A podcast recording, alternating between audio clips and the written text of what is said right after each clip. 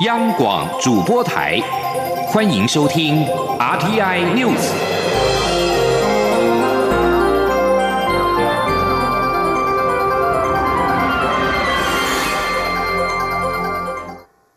各位好，我是主播王玉伟，欢迎收听这节央广主播台提供给您的 RTI News 新闻。首先带您关注。美国国务卿蓬佩奥宣布，首届台美经济繁荣伙伴对话将在二十号在华府及台北两地同时举行。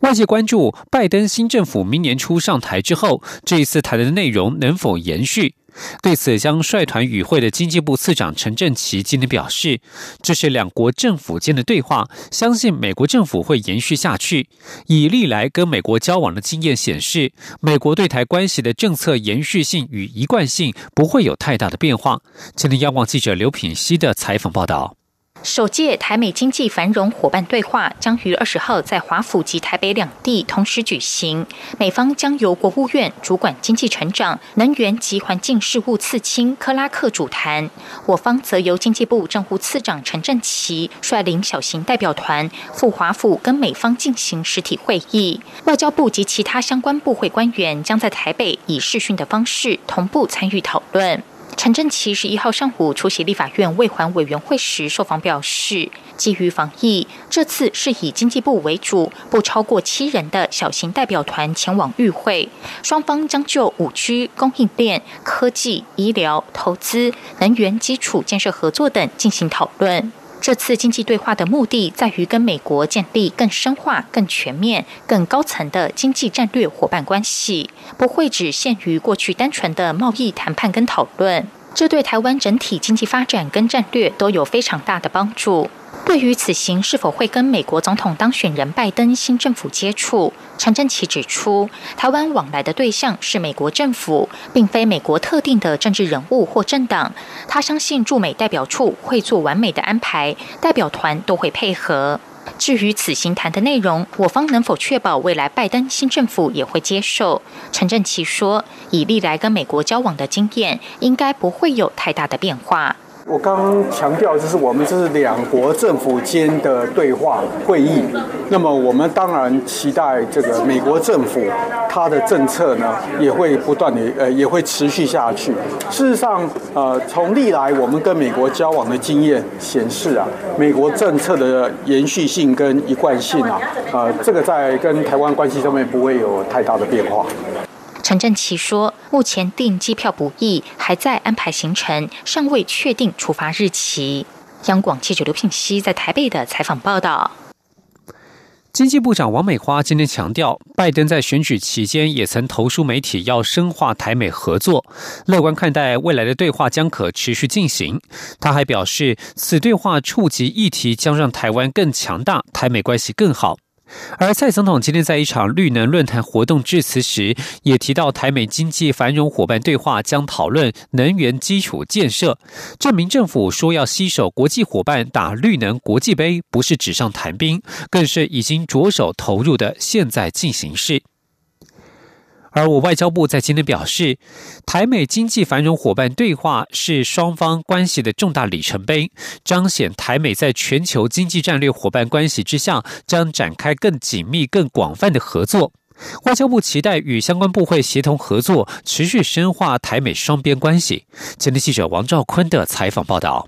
外交部指出，美方将由国务院经济成长、能源及环境事务次卿克拉克主谈。我方则由经济部政务次长陈振奇率领小型代表团前往华府与美方进行实体会议，外交部及其他相关部会官员将在台北以视讯方式同步参与讨论。外交部发言人欧江安说：“这次对话是台美经济关系的重大里程碑，这也彰显了台美在全球经济战略的伙伴关系下，我们将展开更为紧密而广泛的合作。外交部期待与相关部会协同合作。”我们会持续的深化台美的伙伴关系。外交部说，美国国务院亚太驻青史达维八月底宣布将成立台美经济暨商业对话后，双方在九月克拉克访台期间，就正式启动这项对话的相关细节交换意见。美国在台协会表示，本次对话将讨论美台强健经济关系中重要的议题，包括巩固供应链、干净网络及五 G 安全、半导体。基础建设开发、投资审查、妇女经济赋权、卫生安全以及科学科技合作。中央广播电台记者王兆坤台北采访报道。继续将焦点转到国会。因应美国大选，立法院朝野协商原本一度达成共识，邀请行政院长苏贞昌十三号到立法院就台美中新关系专案报告，并且让施政报告于十七号再闯关。不过，国民党团质疑，民进党团对于莱猪议题当中的赴美茶厂单列莱猪货号等诉求都没有回应，无法放行让苏奎上台报告，莱猪僵局依然未解。民进党团今天表示，将会再与国民党团协商。希望能够让苏奎早日上台，但如果国民党团持续背戈，民进党团也不会一直放任不管。前天记者刘玉秋的采访报道。国民党因不满政府开放来猪进口，八度背葛行政院长苏贞昌的施政报告。为了解决来猪僵局，立法院长尤锡坤召集朝野协商，一度达成共识，在十三号新增苏奎到立法院提出台美中心关系的专案报告，并在十七号邀请苏奎施政报告，但最终因国民党团反对，并未签字，朝野协商仍以破局收场。邀苏奎台美中心关系专案报告以及施政报告结果下文。国民党团发出声明表示，民进党团仅同意针对台美中心关系邀请苏贞昌专案报告，但对国民党团所提出的赴美查厂单列来猪货号、尊重地方政府制定自治条例维护食安等部分结尾回应，却坚持各党团必须同意十七号让苏奎进行施政报告，国民党团无法接受。国民党团首席副书记长郑丽文说，台美中心关系与施政报告是两码子事，除非苏奎愿意。道歉，否则国民党团将持续背阁施政报告。那你道歉，我们就让你上台了；你不道歉。就不能上台，其实就这么的简单。好，那你现在说你要来报告，你就来报告啊！为什么要把这个东西跟施政报告绑在一起呢？面对让苏奎施政报告依旧遥遥无期，民进党团书记长庄瑞雄表示，国民党团现在陷入群龙无首的状态，总招协商同意的事项，事后又遭到他们党内推翻，盼国民党团内部尽速同整。若一再让院会陷入空转，民进党内也会有声音，不会一再放任不管，盼朝野能。能再协商找出解套方法，这个要看，可能今天下午大家再谈一下吧。那。国民党是现在是一团乱呐，但民进党现在虽然党团授权我们，但是慢慢鹰派也会抬头啊，所以我们就尽量再协商一下吧。朝野僵局难解，院会陷入空转。民众党团总召赖香林认为，重大政策的专案报告与施政报告本来就能脱钩处理，他呼吁执政党应先释出善意，让台美中新关系的专案报告成型，只要起了开头，将有助于化解朝野目前的僵局。中央广电台记者刘秋采访报道。而对于究竟是美方要求我国开放含莱克多巴胺的猪肉进口，还是我方主动提出，行政院长苏贞昌今天受访时表示，台湾猪肉已在外销，国际贸易是互相的，没有说我们要卖人家，人家却不能进来。他并且强调，政府绝对会明白标示，保护国人的健康。前天记者欧阳梦品的采访报道。外交部次长曾厚仁十一月二号在立法院答询时，对于立委表示开放来猪进口是我方主动抛出善意时，并未否认。这段答询影片在网络上流传，引发许多批评。外交部在十号说明，外传我方对川普政府抛出善意的说法并不正确，并表示这是我国政府针对整体国家利益做出的考量。这项政策也获得美国跨党派的公开支持。行政院长苏贞昌十一号出席地政节庆祝大会前受访，也被问到开放含莱克多巴胺美猪进口是我方主动还是美方要求？苏贞昌表示，前总统马英九时代便已开放含莱克多巴胺的美国牛肉进口，至今已经八年，而且国际贸易是互相的，政府基于互利互惠进行合作，非常正常正当。他并重申会明白标示，保护国人。的健健康，他说：“世界各国要贸易都是互相的，那没有说啊，我们呃要卖人家，人家不能进来。而我们台湾也经过二十四年的努力，口蹄疫拔针成功，台湾猪肉已经在外销，所以我们政府就相关互利互惠，大家来合作，这是非常正常正当的。但我们绝对也会明白标示。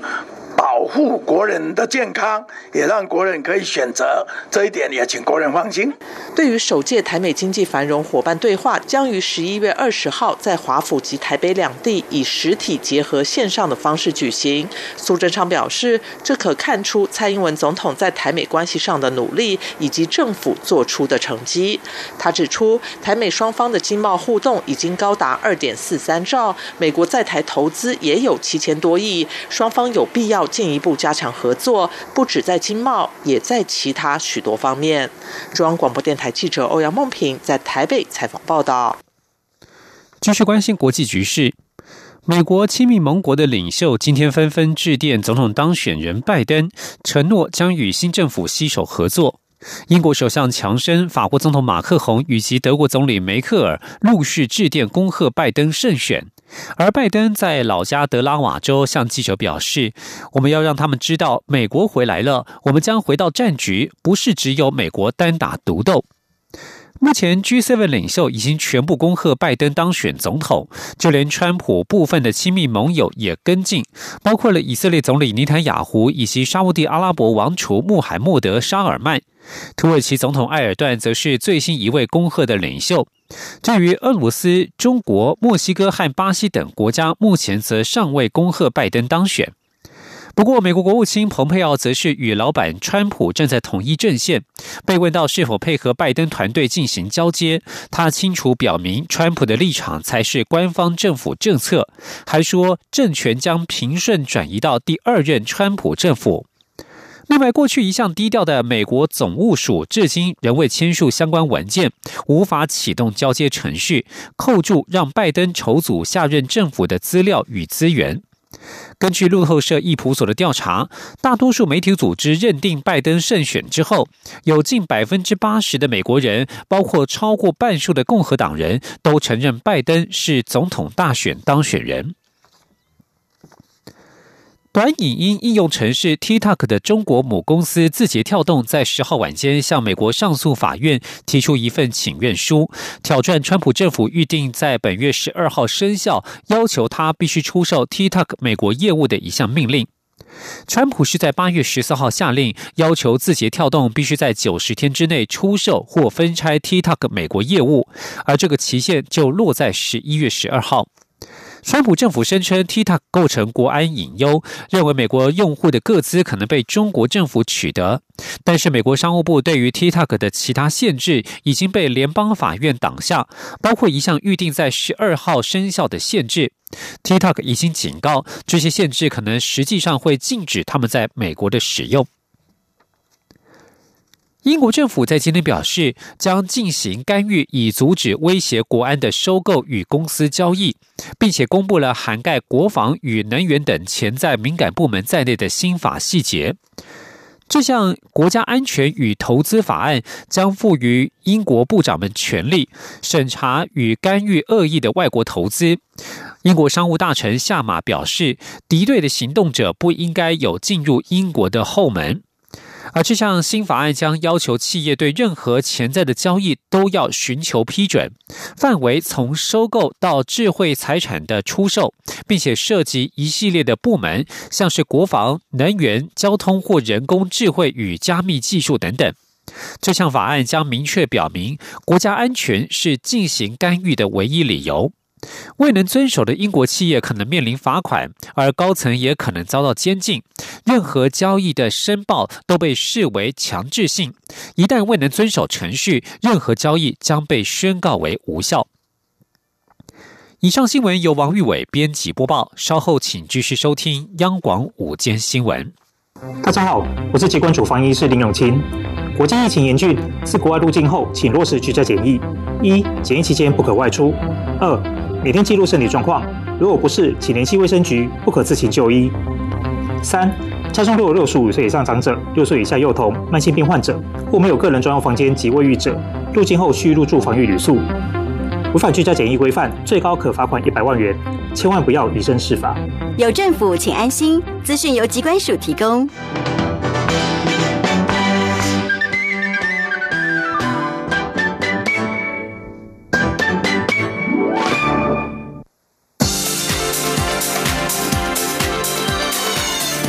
是中央广播电台台湾之音，欢迎继续收听新闻。欢迎继续收听新闻，我是陈怡君。对于经济泡泡即将启动，行政院长苏贞昌今天上午受访的时候表示，包括外交、经贸等领域仍然有必要与跨国互动。政府会在保护国人健康的前提之下，就专业提出各方面的做法，希望能够在安全的环境及控制当中，与国外人士进行必要的往来，增加互动。而中央流行疫情指挥中心指挥官陈时中今天也表示，针对经济泡泡，主管单位会审核必要性，指挥中心则会负责审查防疫计划，并加以协助落实。他强调，主管单位必须有人完全监督，拟定防疫计划者也需要负起法律责任。记者刘品熙的报道。商务人士来台防疫措施放宽，经济部长王美花十号晚间出席颁奖典礼时透露，中央流行疫情指挥中心已经同意首例经济泡泡专案，要开放美国电子大厂来台考察投资环境。根据了解，这团商务客来台将停留三天，不需要隔离，在台期间动线单纯，见面的人员名单也已经全数提报，经济部将全程陪同，确保防疫到位。对此，疫情指挥中心指挥官卫福部长陈时中十一号上午出席立法院卫环委员会前受访表示，指挥中心跟经济部讨论过很多，目前对于经济泡泡的处理方式是由主管单位审核必要性，指挥中心会审查防疫计划并协助防疫。他说：“当然是由主管单位，哈，对必要必要性，哈，做审核。那我们这边呢，就负责，哈，对于他的一个防疫的计划做审核跟协助他来进行。那主管的单位必然要有人做完全的监督。那些许写这个防疫计划的，必要负负起相当的一个法律的责任来。嗯。”以这样的一个方向来进行我们的经济泡泡，比较能够适应各种不同样态的需要。对于是否会强化入境管控措施，陈时中表示，可能会根据来台天数的不同，定定不同的裁剪规定。此外，媒体询问新加坡也想跟台湾建立经济泡泡，陈时中说，当然欢迎，但主要还是要看防疫计划是否能够确实做到动线分流。央广记者刘聘熙在台北的采访报道：面对俗称武汉肺炎的 COVID-19 疫情持续的重创观光，交通部释出了包括纾困补助、冬季团体旅游奖助等五把柴火。不过，交通部长林佳龙今天在立法院坦诚，经费有限，冬季团旅游只编列了新台币六亿多元的补助款，希望把钱用在刀口上。记者吴丽君的报道。武汉肺炎国际疫情持续延烧，安心旅游补助却已结束。面对观光业者忧心寒冬将届，交通部长林佳龙十号特别是出五把柴火，包括第四季纾困补助、冬季团体旅游奖助、春节疏运校亲专案、类出国二点零以及精致旅游振兴措施等，希望协助产业渡过难关，同时进行转型。行升级，为台湾从防疫大国到疫后成为观光大国预做准备。不过，立法委员洪孟凯十一号在交通委员会质询林佳龙，新的冬季团游补助从十二月到明年一月，寄出以平日为主，两天一夜以上，每家旅行社最多十五团，每团补助新台币一万五千元等限制，就。竟这项补助总经费是多少？是否足以支撑两个月？林佳龙则坦诚只有六亿多元，希望撑到春节旺季开始。洪孟凯说：“那我们这样子的一个方案总预算金额有多少？大概六亿多，顶有六亿多。那我们有没有算过？我们现在如果说每一个团一万五，然后每个旅行社十五团，那在这两个月里面，这六亿多都足够大家来申请，会不会又很踊跃？十二月就已经申请完，一月就会断缺。这个六亿多是跟业者讨论的，就是添加柴火是保温嘛。那再来又春节了，又比较旺季了。而面对媒体询问钱从哪来，林佳龙则表示，并非每项措施都要花大钱。他说：“比如说，针对大台北地区的观光饭店，他们也会提出加码的方案，所以并不是每一样措施啊都要花大钱。我们现在柴火有限，也必须啊把钱用在刀口上。”林佳龙也肯定台北市政府接棒提出类似安心旅游的方案，交通部也希望各部会及地方政府都能接力提供更好的优惠方案，维持国旅的温度，甚。甚至加热，带动更深度的精致旅游。中国电台记者吴丽君在台北采访报道。全台湾有将近四十多家独立书店在今天串联歇业一天，抗议双十一购物节的电商平台寄出了书籍超低折扣活动。文化部长李永德上午出席立法院教育文化委员会预算审查之前，面对媒体询问时，对此表示，他尊重独立书店的抵制动作，文化部也会持续透过政策支持独立书店营运。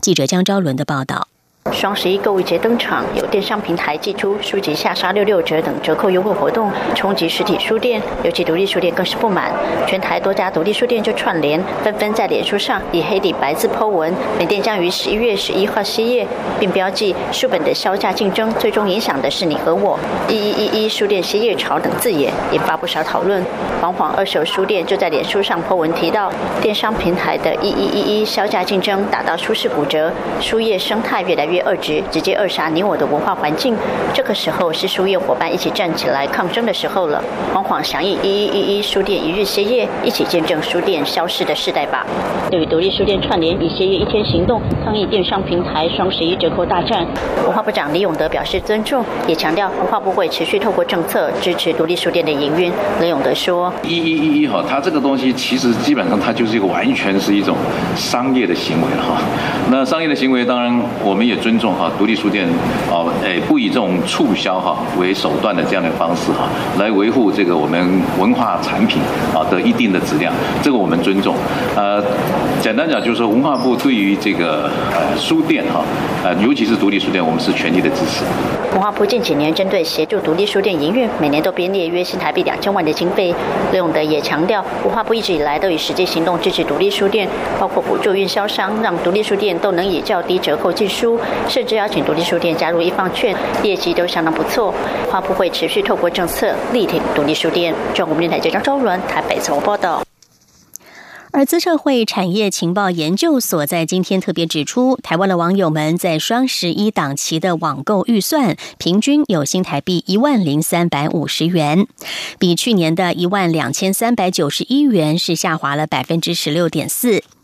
他们分析，去年的调查还加入了百货公司购物，所以金额比较高。不过从意愿来看，消费者在网络购物的意愿大幅成长了将近两倍。记者杨文军的报道。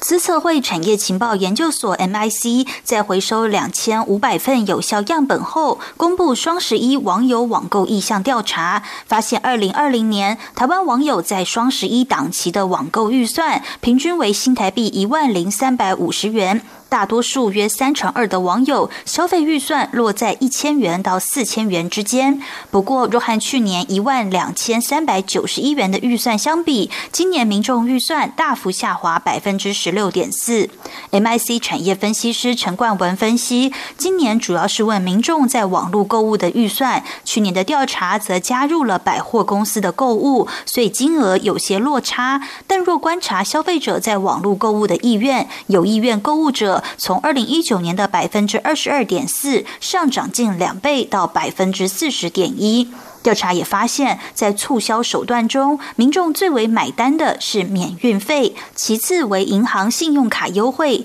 品项则以三 C 家电、日常用品、服饰配件最多，食品保健今年也冲进了前五名。陈冠文说：“受疫情的影响是蛮深的，因为疫情它带动了啊整体民众的一个健康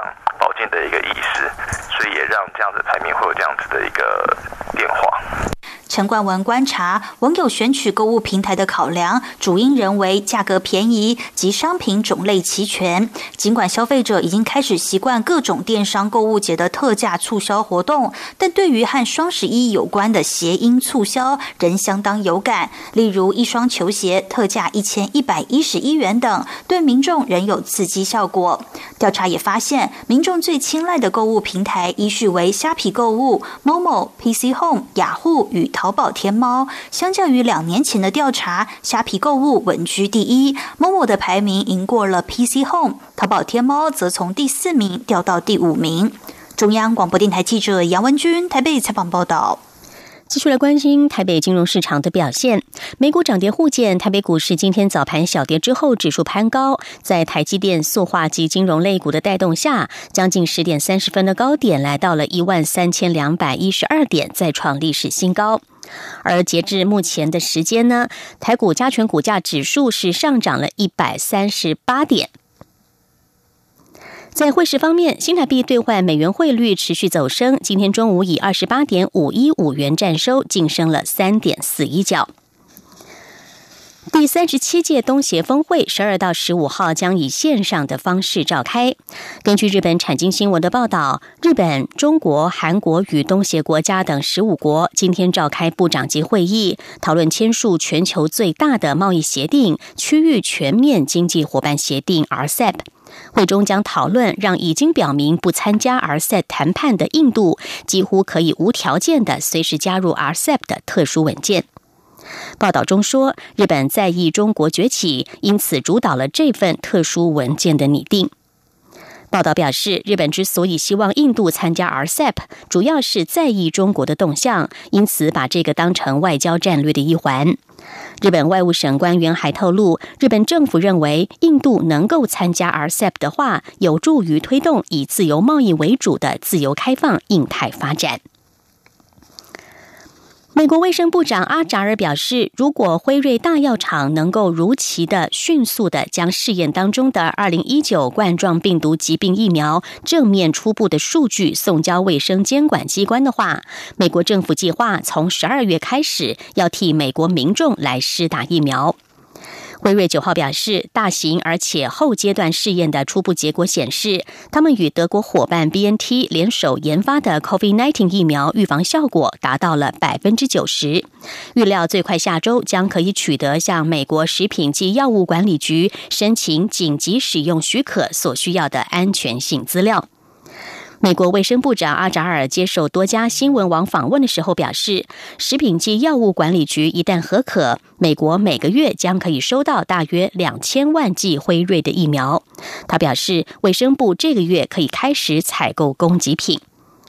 根据路透社的报道，美国政府与辉瑞签有十九点五亿美元、一亿剂疫苗的合约，足以替五千万人接种，并且有增购额外五亿剂的选项。阿扎尔今天稍早在 CNBC 电视台指出，必须要仔细检视疫苗效力资料之后，才能够做出最终的决定。根据日本共同社的报道，延期到明年夏天举行的东京奥运与帕运，如果开放外外国的观众观赛，日本政府正在考虑要免除入境需要隔离十四天的 COVID-19 防疫措施。报道指出，因为观众不像选手有专门的车辆等交通工具，届时外国观众除了不用隔离十四天，也会被允许使用大众运输工具。不过，日本政府也将会采取多项的防疫措施，例如外国观众在出国之前必须要接受数次的检验，入境日本之后也需要追踪健康状态等等。以上 T N News 由陈义军编辑播报，谢谢收听，这里是中央广播电台台湾之音。亲爱的海外华文媒体朋友们，我是中华民国侨委员会委员长童振源。侨委会为鼓励海外华文媒体撰写有关台湾人在世界各地的努力与贡献，特别创设海外华文媒体报道大奖，规划平面、网络报道类、广播类两类各三个奖项。整件作品只要能展现海外华文报道的专业及深度。就有机会获得美金两千五百元的奖金。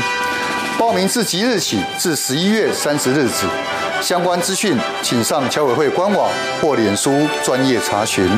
让我们一起汇聚全球侨胞能量，让世界看见台湾。